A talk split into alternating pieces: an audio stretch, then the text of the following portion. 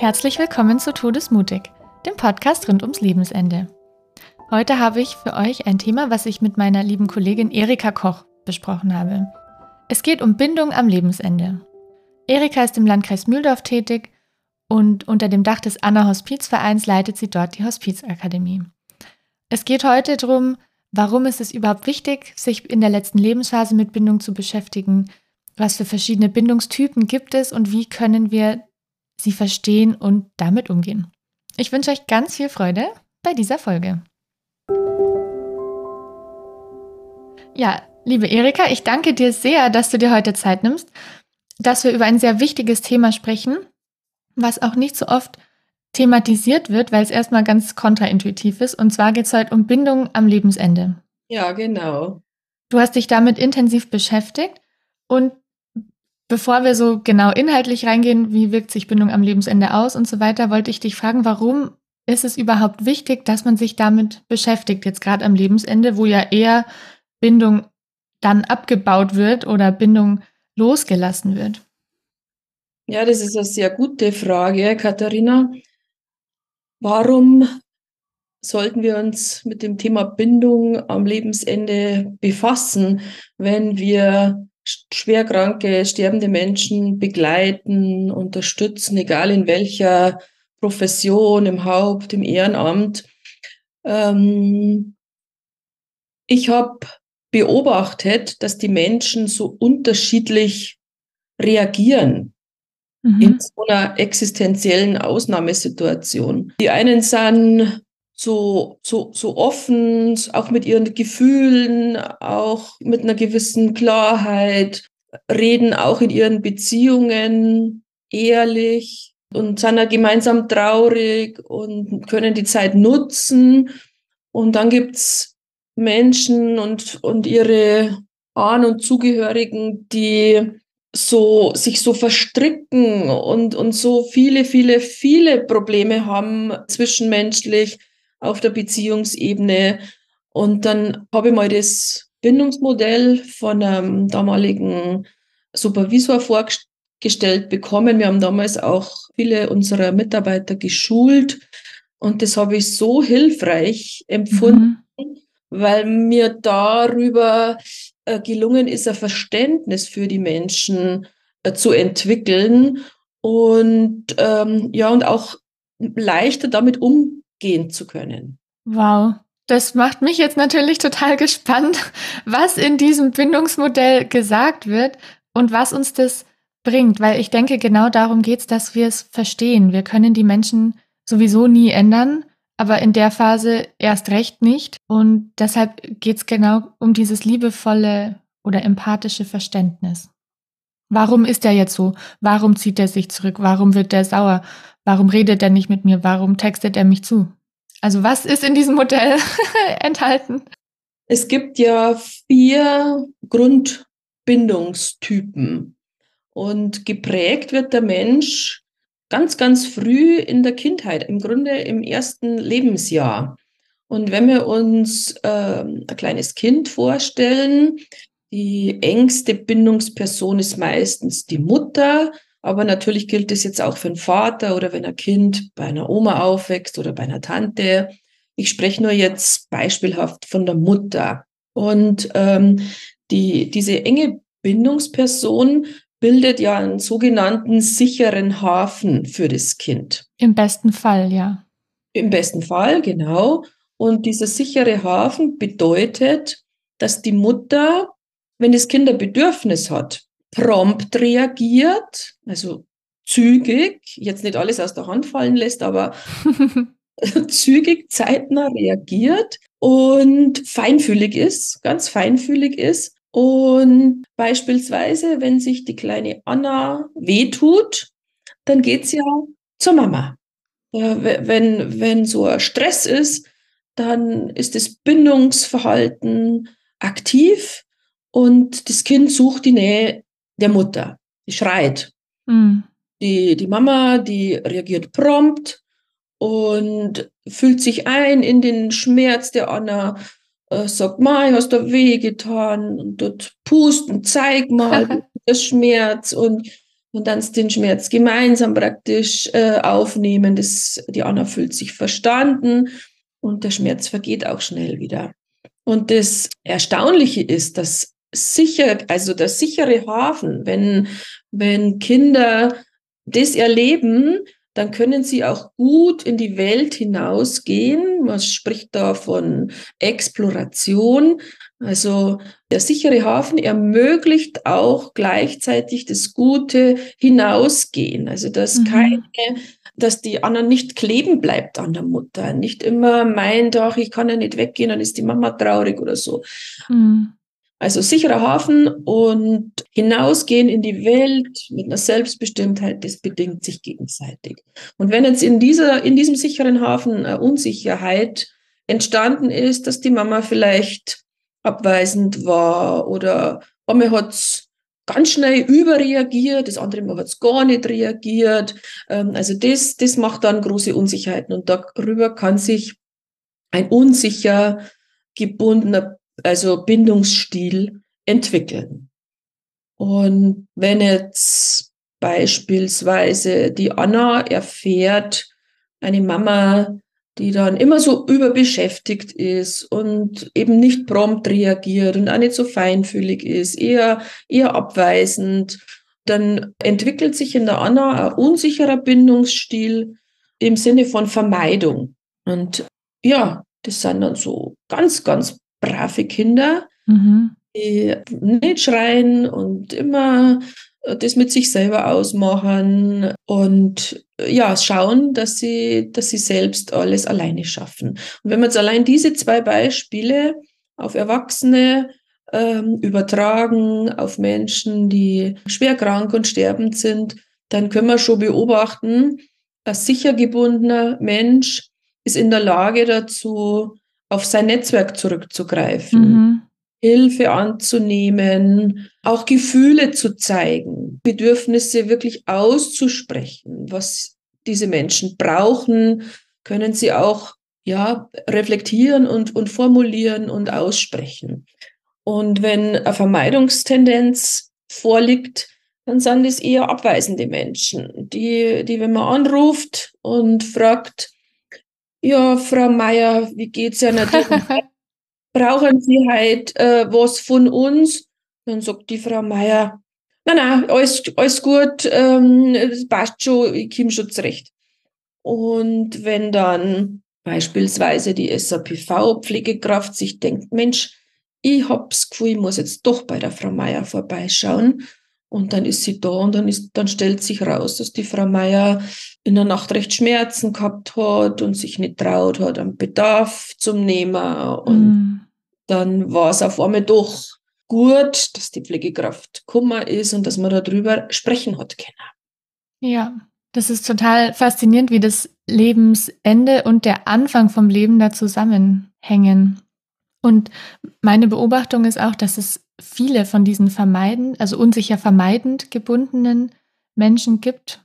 Die sind ja auch in einem Alter, wo sie wahrscheinlich Eltern hatten, die eine oder mehrere Kriegserfahrungen hatten. Ja. Und da kann man sich vorstellen, dass die Eltern von den Menschen, die wir heute begleiten im palliativen Kontext, nicht die allerpromptesten und empathischsten sein konnten, allein schon aufgrund der Umstände. Auf alle Fälle. Und äh, es war Überlebensstrategie. Mhm. Das wäre ja emotional gar nicht auszuhalten gewesen, dass die das immer, ihre Bedürfnisse immer genau anschauen. Und äh, also das ist meines Erachtens eine Überlebensstrategie von der Kriegsgeneration. Und mhm. jetzt ist ja schon die, die Nachkriegsgeneration am Altwerden. Ja. Und die haben von den Eltern da noch ganz, ganz viel Vermeidung mitbekommen. Das ist auf der anderen Seite eine sehr, sehr starke Generation, gell? Unglaublich, was die aufgebaut haben, gell? Wir stehen auf den Schultern von denen. Darum denke ich, äh, darf man das gar nicht so, so stark ähm, bewerten im Sinne, äh, ja, das Ziel ist immer äh, super sicher gebundener Mensch und Emotionen ausleben und äh, ja, es, ist, wie, wie es ist. Also das, das Leben ähm, tut uns ja äh, zum Teil große Herausforderungen zumuten. Mhm. Und ja, dann muss man damit umgehen lernen.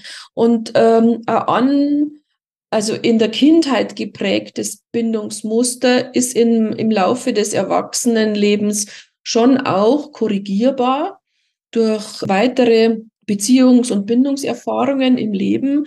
Wir gehen ja auch mit unseren Lebenspartnern eine enge Bindung ein. Das ist ja, ja. auch diese, diese Gratwanderung zwischen Autonomie und Bindung.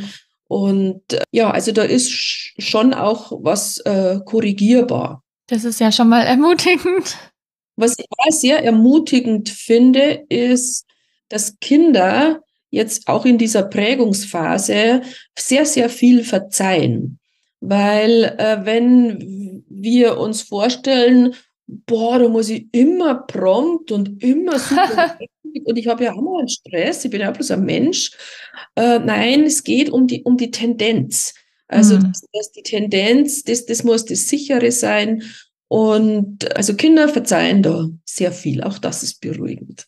Ja, absolut. Dass man da nicht so diesen Anspruch haben muss, oh, ich muss jetzt ganz perfekt sein, weil sonst hat mein Kind eine unsichere Bindung. Das ist ja voll anstrengend. Ja, ja. Du hast vorher so schön gesagt, man sollte das nicht so bewerten. Uns bleibt ja auch nichts anderes übrig, als es so anzunehmen, wie es halt ist, über den Verlauf eines langen gelebten Lebens.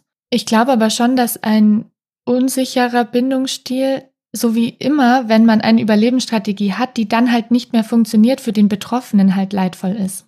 Wenn meine Überlebensstrategie war, ich brauche niemanden, das passt schon, das kriege ich hin, ihr macht das und dann ist man in der palliativen Phase oder man ist schwer krank und man braucht halt Hilfe und das, wie man es immer gemacht hat, geht nicht mehr.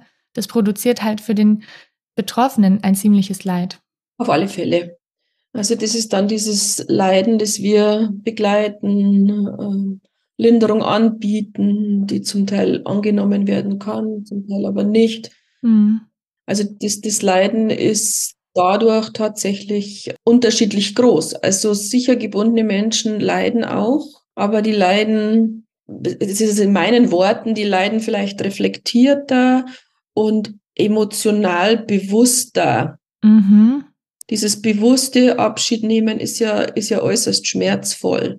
Und äh, davor haben ja auch viele Menschen Angst und, und, und schützen sich vielleicht unbewusst auch im Sinne einer, einer, einer Vermeidung von solchen Gefühlen. Total. Gut gesagt, ja.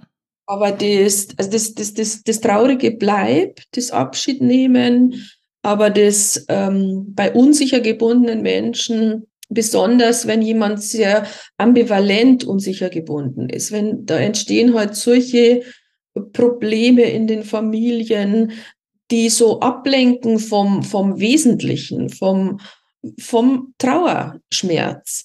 Äh, da da geht es dann um, um Kommunikation in der Familie und da, da wird halt wahnsinnig viel äh, gerungen und diskutiert und die Menschen können sich schwer auch, auch lösen und, in, in, und abgrenzen, sage ich jetzt mal. In der Familie ist es ja auch immer großes, große Lernaufgabe, dass wir auch lernen, wir können ja gar nicht, wenn jetzt unsere Eltern alt werden, immer bei ihnen sein. Wir müssen ja unser Leben leben. Ja. Und, und wenn wir da so sehr verstrickt sind, dann ist das, kann es sehr, sehr schwierig und anstrengend sein. Und wir sind dann als Professionelle, die, die außen stehen, aber das alles so beobachten. Und es besteht auch die Gefahr, dass wir in solche Verstrickungen mit hineingezogen werden. Ja. Und allein, wenn wir uns das schaffen, bewusst zu machen, also gerade dafür haben ja Palliativteams, egal ob stationär oder ambulant, auch Supervisionen, dass man so schwierige Situationen anschauen und reflektieren kann und daraus lernen kann, wie kann man damit am besten umgehen. Auf jeden Fall. Und jetzt hast du vorher gesagt, es gibt vier verschiedene Bindungstypen. Das eine hast du gut schon erklärt, das sind diese sicher gebundenen, wo halt am Anfang des Lebens die Mutter feinfühlig und einigermaßen zuverlässig prompt war. Das sind dann die Menschen, die später am Lebensende emotional eher bewusster und in Verbindung Abschied nehmen. Dann gibt es die unsicher Vermeidenden, die du uns auch vorgestellt hast, wo das Kind früh gelernt hat, also ich brauche jetzt nicht mit meinen Emotionen und Bedürfnissen da zu meiner Bezugsperson kommen, das klappt eh nicht, ich mache das mit mir selber aus. Das sind die, die später am Lebensende auch genau das machen, sich zurückziehen, keine Hilfe annehmen können, möglichst selbstbestimmt sein wollen. Und jetzt hast du von unsicher ambivalent gesprochen, wo du gesagt hast, ah, die sind verstrickt. Kannst du da noch was zur Entstehung sagen und vielleicht so ein Beispiel mal geben, was du da am Lebensende beobachtet hast für Verstrickungen oder Drama oder so? Also ähm, das Beispiel bei der kleinen Anna ist recht anschaulich, wenn sich die Anna wehtut und die Mama ist zum Beispiel mit ihrem Handy beschäftigt. Mhm. Und dann tut gar nicht so aufpassen auf die Anna und tut so, so, so ab und gibt ihr vielleicht noch was zum Essen oder so und re reagiert gar nicht äh, adäquat, also reagiert nicht adäquat. Ja, die Mama ist beschäftigt mit, mit dem Handy, die Anna schreit und schreit immer, immer lauter und auf einmal wird der Mama bewusst, oh, äh, jetzt, jetzt, jetzt habe ich nicht aufpasst. Und dann reagiert die Mama total über und schaut den wehen Finger jetzt beispielsweise gar nicht genau an, sondern packt die Anna und fährt zum Arzt. Mhm. Weil die Mama selber so unsicher ist in sich und jetzt halt von außen eine Beurteilung der Situation braucht. Bei einer sicheren Bindung ist die Mama in dem Sinn sicher, dass sie nicht so überreagiert, dass sie eine Situation einschätzen kann, dass sie auch auf, auf, auf das vertraut, wie sie das selber einschätzt. Und jetzt gerade bei Ambivalentbildung äh, ist ja da eine große Unsicherheit. Dann fährt die, die Mama zum Arzt und der Arzt äh, stellt dann fest, ja, da ist ja nichts. die Anna, dann fahren sie nach Hause und im Auto ist die Mama grantig auf die Anna weil, weil sie ihr das jetzt eingebrockt hat, dass die, die Mama jetzt da zum Arzt gefahren ist und das war ja alles ganz umsonst. Also dieses Hin und Her, also zuerst ab, abweisend, dann überschwänglich reagiert, voller Panik fast und dann auch diese Überreaktion gleich zum Arzt zum Fahren und dann wiederum der Ärger auf, auf das Kind, äh, ja, das hätte doch jetzt alles nicht braucht. Und wenn wir das jetzt übertragen auf das Erwachsenenleben, auf das Ende des Lebens, dann kann man sich schon vorstellen, dass dieses Hin und Her ein Wahnsinn an, an Emotionen ist. Ja. Äh, ich, ich erinnere mich äh, jetzt nicht an, an ganz konkrete Fälle, sondern eher an so, ja, so, so, so Familien, wo so, wo, wo wir ganz viel Zeit aufwenden mussten für, für verschiedenste Aktivitäten, eben weil das ständig so hin und her geht und, und dann treffen sich die, die Familien wieder da und dann muss man da telefonieren und da wieder Gefühle runterholen und äh, ja, also wahrscheinlich klingeln bei dir auch hier mhm. Beispiele, gell, Katharina? Mm, ich denke an eine Dame, die wir im Hospiz hatten, die selber auch emotional ganz, ganz unberechenbar war. Also die war zu manchen Pflegekräften zuckersüß und einladend und dann super unfreundlich und abweisend und beleidigend im nächsten Moment. Und es hat uns als Team auch, genau wie du beschrieben hast, sehr, sehr aufgewühlt. Dann gab es mal die gute Schwester, dann die böse, dann wurde die eine vor der anderen abgewertet. Und genauso war auch die Familiendynamik in dieser Familie. Da gab es eine Tochter und das war unfassbar konfliktreich. Die hat dann hinter dem Rücken mehr oder weniger ihrer Mutter die Wohnung aufgelöst, weil sie die Vorsorgevollmacht hatte. Dann war das das Riesendrama. Und das war wirklich eine sehr schwierige Begleitung. Wir haben die Dame dann entlassen, weil sie zu, ja, zu gut war im Gesundheitszustand fürs Hospiz. Aber das ist dieses dramatische und immer wieder schnell wechselnde, was du beschrieben hast. Du hast jetzt da ganz, ganz wichtige Wörter verwendet. Ähm, viele Konflikte, Drama, und, und auch so hintenrum Aktionen und Gespräche, ja, wechselnde Gefühle. Und was ich so schön finde an dem, was du gesagt hast, ist, wir müssen damit umgehen und wenn es uns gelingt, das biografisch ein bisschen einzuordnen, dann fällt es uns, glaube ich, leichter. Ich meine, anstrengend und unangenehm bleibt es, auf jeden Fall. Aber wenn wir irgendwie dahinter kommen und uns die Bewohnerin, die uns so anstrengt, als kleine Anna sozusagen vorstellen, die dann selber mit dieser Unsicherheit und diesen, dieser Unberechenbarkeit eigentlich leben musste, dann glaube ich, ist es ein bisschen leichter, Empathie oder Mitgefühl aufzubringen. Ja, ja, bin ich überzeugt davon, dass uns das hilft. Und, und äh, allein auch der Satz, den du gesagt hast, ähm, wir müssen uns bewusst sein, es bleibt schwer und anstrengend. Mhm. Ist ja nicht so, ja, ich weiß jetzt das Bindungsmodell, so jetzt macht es mir nichts mehr aus, gar nicht. Ja, na. Und allein das kostet ja schon viel Kraft, dass wir uns nicht hineinziehen lassen zu, zu stark. Also, dass man dann bewusst mit einer, mit einer gewissen Haltung, also auch in einer heilsamen Distanz auch bleiben. Ja. Uns eben nicht verstricken lassen und, ähm, und darüber sogar eine gewisse Führung übernehmen können in solche Situationen.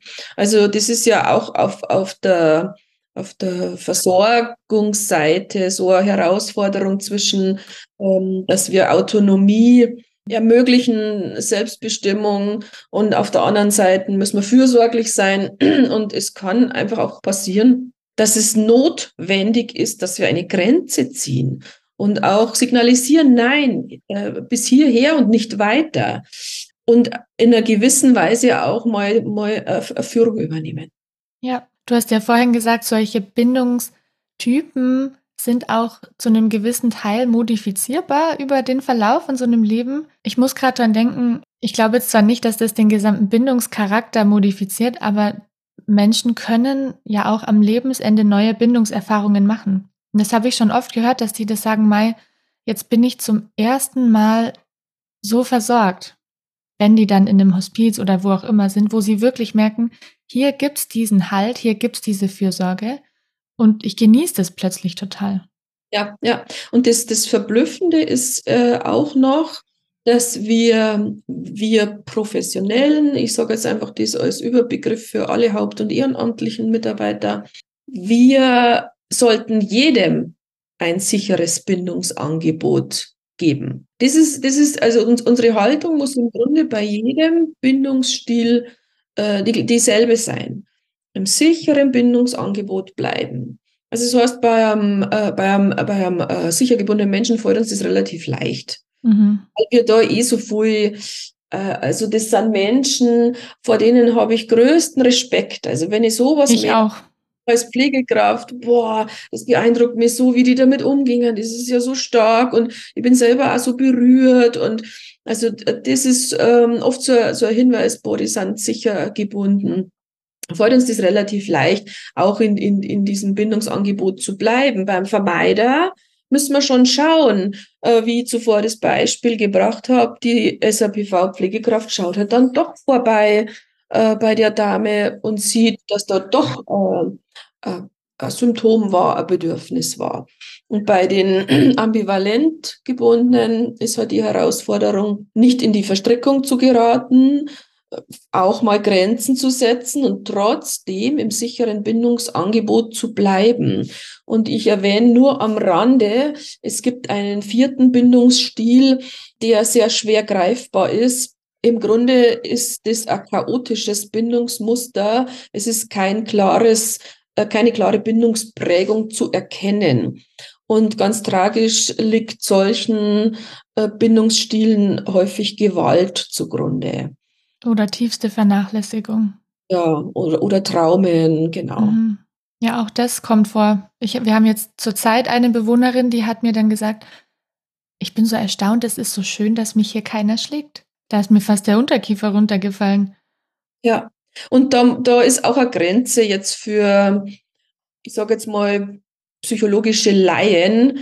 Also wir kommen ja aus anderen Berufen wie der Psychologie und gerade beim, beim vierten Bindungsmuster, äh, da wär, werden dann schon wirklich äh, Profis gebraucht. Ja, das geht dann Richtung Psychopathologie. Ja, ja. Auf jeden Fall. Ich stimme dir so zu, wenn du sagst, diese sicher gebundenen Menschen, die es auch schaffen, am Ende des Lebens in Verbindung zu bleiben, das beeindruckt und berührt mich auch zutiefst. Da kam mir gerade eine Familie, da ist die Mutter bei uns verstorben dann im Endeffekt und der Sohn und sie waren ganz eng zusammen. Er war ein Einzelkind und der Vater war irgendwie weg, schon von Anfang an seines Lebens und er war ganz stark mit seiner Mutter verbunden. Auf eine gute Weise auch. Und die haben das immer so gemacht, die hatten so ein Ritual, dass immer das Letzte, was sie sagen, auch schon früher als Kind, als Teenager, später und eben dann auch in der Sterbephase war, Liebe. Und dann hat der eine gesagt Liebe und der andere hat auch gesagt Liebe und dann sind sie gegangen, damit immer das Letzte, was sie sich sagen, ist Liebe. Und so haben sie es bis zum letzten Atemzug von ihr gemacht. Oh, sehr berührend. Mhm. Mega schön. Oder eine andere Angehörige hat mir erzählt, da war auch die Mutter bei uns und die hatte einen ganz schlimmen Mundbodentumor. Also auch, dass der Unterkiefer dann weg war und sie nur so eine Platinschiene hatte. Also war eine ganz schlimme Krankheit. Und die Tochter und sie haben sich auch sehr geliebt und waren, wie es in dem Modell heißen würde, sicher gebunden. Dann hat mir die Tochter unter Tränen berichtet, dass mit letzter Kraft die Mutter ihr so den Kopf gestreichelt hat. Noch kurz vor ihrem Tod. Dass dieser Mutterinstinkt und diese Zärtlichkeit noch so lange erhalten geblieben ist. Das war mit einer der letzten Sachen, was sie gemacht hat. Hm, sehr schön, sehr schön. Also es gibt wirklich ganz unterschiedliche Arten, damit umzugehen. Und ich finde, ein guter Aspekt ist auch, sich zu vergegenwärtigen, dass es kann ja keiner was für seinen Bindungsstil. Vielleicht zu einem gewissen Grad dann später schon so, aber das ist ja erstmal eine Prägung, mit der man konfrontiert ist als kleiner Mensch, wo man auch nicht so jetzt wirklich drüber nachdenkt, sondern man muss schauen, dass man damit zurechtkommt. Ja. Und da gibt es ganz unterschiedliche Voraussetzungen und wir als Begleitende können nicht erwarten, dass alle super reflektiert und bewusst dann am Ende damit umgehen, weil wenn sie es nicht gelernt haben und nicht den Nährboden dafür hat, dann können sie es halt nicht. Ja. Und dann können wir vielleicht auch ein bisschen gnädiger sein äh, mit, mit den Menschen. Gell? Und ich sage mal, auf der professionellen Ebene sollten wir lernen, mit solchen Menschen umzugehen. Das hilft uns vielleicht im privaten Umfeld nicht so ganz. Weil wenn wir jetzt im privaten feststellen, oh, da ist jetzt jemand, der eine sehr, sehr schwierige Bindungsprägung hat. Und die, die, solche Herausforderungen sind natürlich nochmal eine ganz andere Nummer.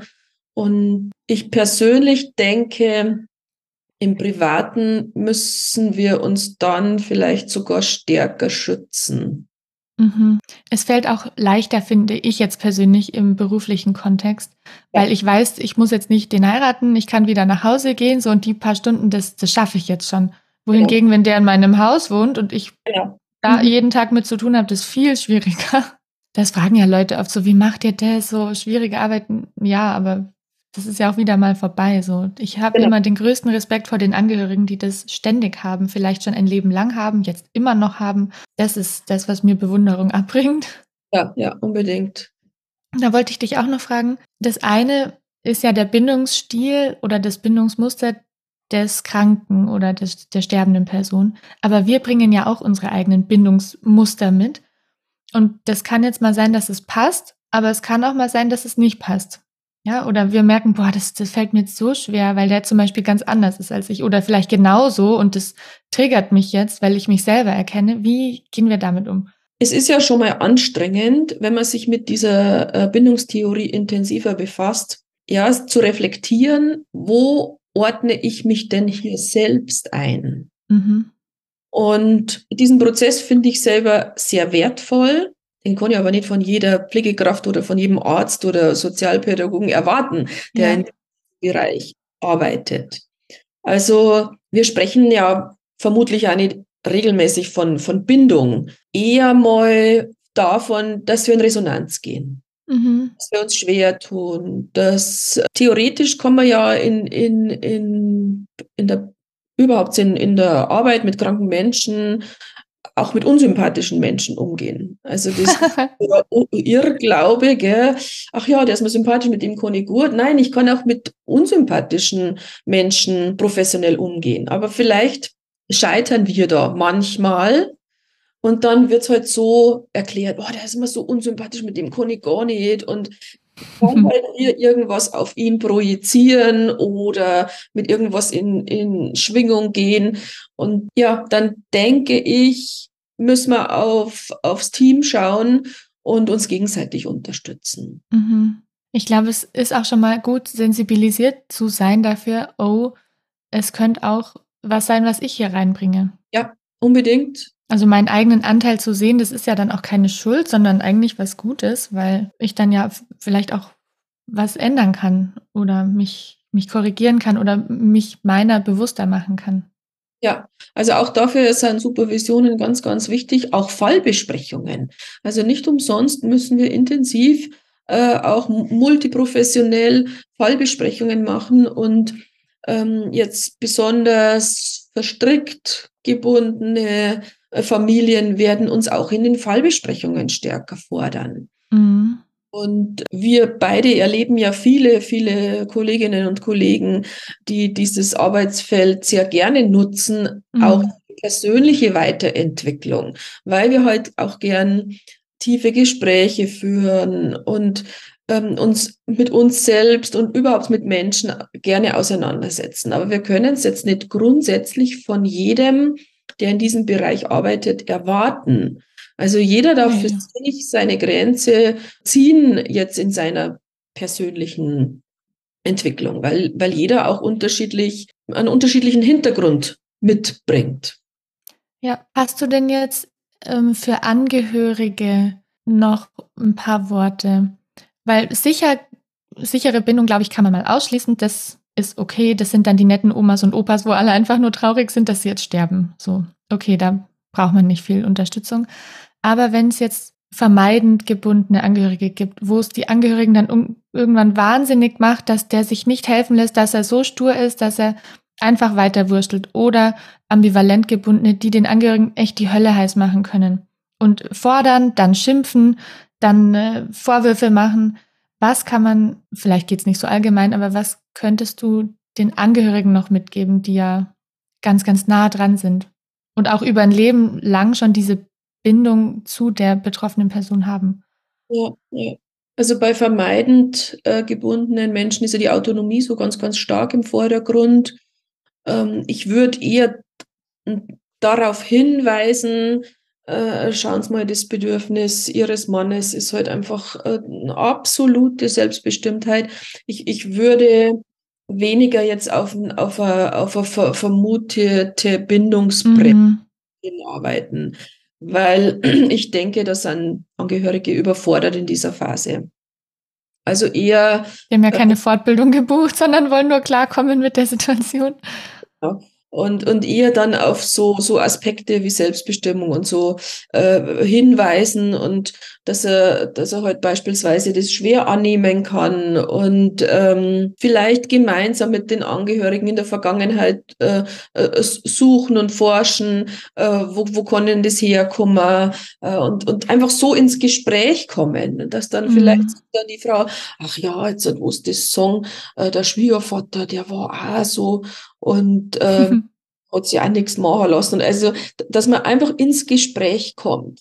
Und ja. bei, bei die, ich sage es mal, verstrickten äh, Familien kann man vielleicht tatsächlich einmal äh, Angehörige zur Seite nehmen und in, in die Richtung ähm, versuchen, zu befähigen oder auch zu erlauben, dass sie einen Schritt, Schritt zurückgehen. Also dass sie auch einmal in eine gewisse gesündere Distanz gehen, auch einmal Nein sagen. Wie schwer ist es für manche, wirklich mal Nein zu Total. sagen? Oder mal, mal heimzufahren und sich um sich selbst zu kümmern. Und ich komme erst morgen wieder. Und es gibt ja Familien, die sind ja so nahtlos äh, am, am Sterbebett und es ist im, immer jemand da und oftmals brauchen die Menschen auch Erlaubnis. Absolut. Ja, es ist so faszinierend, wie unterschiedlich das sein kann. In Beziehungen ja. ist es ja dann tatsächlich oft so, dass ein eher vermeidender oft mit einem eher ambivalenten zusammentrifft, damit man so ein bisschen voneinander lernt auch, gell? Dass der eine dann viel Nähe will und den anderen total toll findet und der andere braucht so ein bisschen seinen Freiraum. Ich habe tatsächlich noch, noch nichts gelesen drüber, wie, wie man sich die Partner auswählt, äh, unbewusst vom Bindungsverhalten. Wichtig ist noch zu wissen, es gibt ganz, ganz viele Mischtypen. Ja. Also das ist wahrscheinlich das Normale, dass man, man hat vielleicht eine, gewisse Tendenz. Beispielsweise ist man schon relativ sicher gebunden, aber hat ein bisschen eine Tendenz zur Vermeidung. Mhm. Und all, allein darüber erklärt sich dann ja auch schon, dass man in, in Beziehungen unterschiedliches Nähebedürfnis hat. Ja, total. Es ist eben immer die Frage, was fühlt sich für mich sicher an?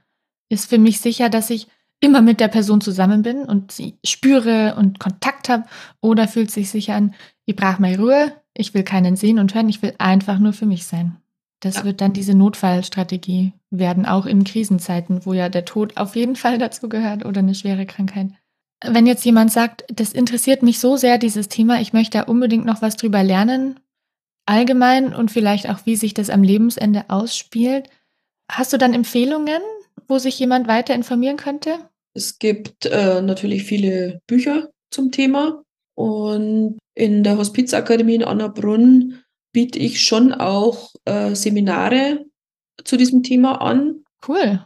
Und jetzt auch mal einen halben Tag oder einen ganzen Tag eine Inhouse-Schulung zu diesem Thema. Das bitte ich auch an. Und ja, ich, ich lasse es zum Beispiel auch immer in den Palliativ-Care-Kurs einfließen. Mhm. Der geht ja über vier Wochen. Das ist ein zertifizierter Kurs von der Deutschen Gesellschaft für Palliativmedizin. Ja, weil ich es einfach da auch sehr, sehr wichtig finde, dass zumindest mal was drüber gehört wurde. Und wer es dann vertiefen mag, kann ja dann schauen. Total. Das sind super Wegweiser, wo jemand dann weitergehen kann. Liebe Erik, haben wir denn noch irgendwas vergessen, was dir aber jetzt am Herzen liegt oder was dir wichtig ist? Mir ist tatsächlich noch ein Aspekt wichtig, mhm. über den könnten wir jetzt noch ganz, ganz lange sprechen. Ich möchte auch bewusst noch mal kurz anreißen. Also wenn jetzt ein Mensch ganz, ganz extrem autonomistisch ist, also ja. Autonomie noch mal, noch mal, mal höher, gell? dass es einfach schon ungesund ist, dass sich jemand einfach nicht helfen lassen will, weil er nicht kann. Mhm. Ich befürchte, dass bei solchen Menschen der Wunsch nach assistiertem Suizid stärker auftritt und dieser, dieser Wunsch, äh, also das ist ja dann die, die Vermeidung einer Lebensphase, wo man abhängig wird. Also wir, wir kommen aus der Abhängigkeit als Kind und mhm. gehen über eine gewisse Abhängigkeit, die unterschiedlich lange dauert bei den Menschen, in den, in den Tod. Und ich befürchte, dass äh, sehr stark vermeidend gebundene Menschen diese Lebensphase nicht leben möchten und deswegen einen assistierten Suizidwunsch äußern. Aber dieser Wunsch kann natürlich auch äh, mit unseren vielfältigen palliativen Angeboten auch, ich sage jetzt mal, unterstützt werden, begleitet werden, dass sich dieser Wunsch auch ändern kann. Also wenn solche Menschen einmal ja Erfahrung machen, ja, sie, sie, sie, sie können äh, doch auch Hilfe bekommen und es ist für sie auszuhalten, das O zum Nehmen. Mhm. Ja, ich denke auch, das ist ein riesengroßes Thema, wo so konträre Meinungen dazu gibt und was auch noch wichtiger werden wird in Zukunft, weil es ja jetzt rechtlich tatsächlich immer besser möglich wird, es auch durchzuführen. Und damit werden wir sicher viel zu tun haben. Und ich stimme dir absolut zu, diese Personengruppe wird das und äußert es ja auch jetzt schon egal ob sie jetzt wissen, wie das genau geht, so gebt mir die Spritze, jede Kuh wird, wie sagt man da, eingeschläfert, wenn sie nicht mehr kann. Warum nicht bei Menschen diese Todeswünsche, die haben wir ja jetzt auch schon, auch wenn es noch nicht ganz klar ist, wie und ob das jetzt tatsächlich ausgeführt wird. Aber das ist absolut so. Du hast es genannt, Vermeidung von einer Lebensphase, wo man abhängig ist. Ja. Und ich denke auch, in dieser unsicher vermeidenden Bindung, da ist ja ganz viel Schmerz.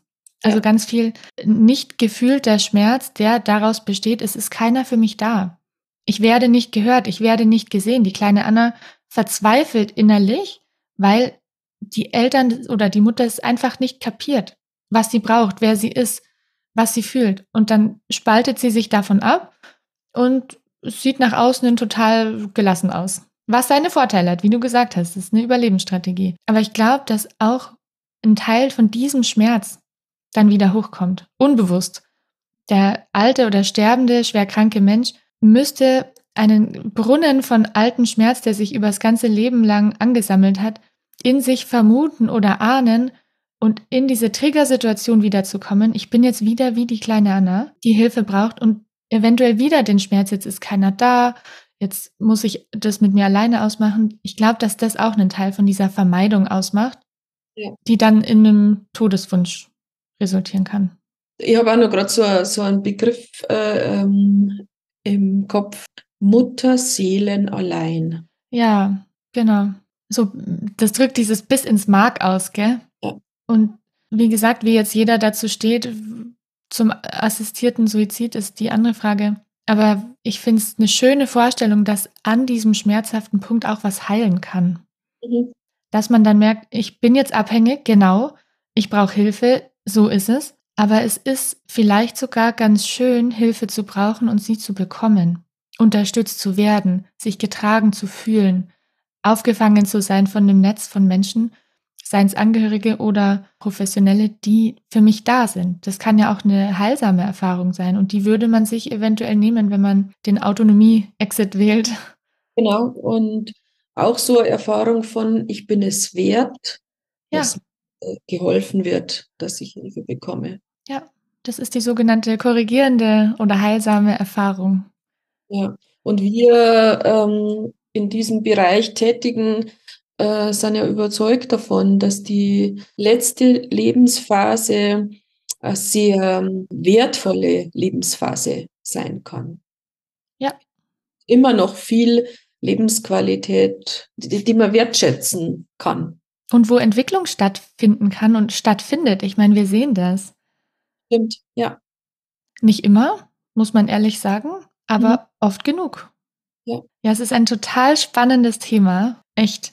Und ich finde es auch sehr, sehr wertvoll, das im Kontext vom Lebensende zu betrachten. Ja, und ich danke dir sehr, liebe Erika, dass du dir heute die Zeit genommen hast. Sehr gerne. Es hat mir viel Freude gemacht, mit dir zu sprechen, Katharina. Oh, mir auch. Vielen, vielen Dank. Das war mein Gespräch mit Erika Koch, Akademieleitung der Hospizakademie in Annabrunn. Ich hoffe, euch ging es genauso wie mir, dass ihr inspiriert seid und ein bisschen sensibilisiert wurdet für die Bedeutung von Bindung am Lebensende und wie sich das in ganz unterschiedlichen Verhaltensweisen ausdrücken kann. Ich hoffe, dass es zum Verständnis und zum Mitgefühl beigetragen hat, was wir für schwerkranke und sterbende Menschen und ihre Angehörigen aufbringen können. Und in diesem Sinne verabschieden wir uns für heute und bis zum nächsten Mal. Alles Liebe!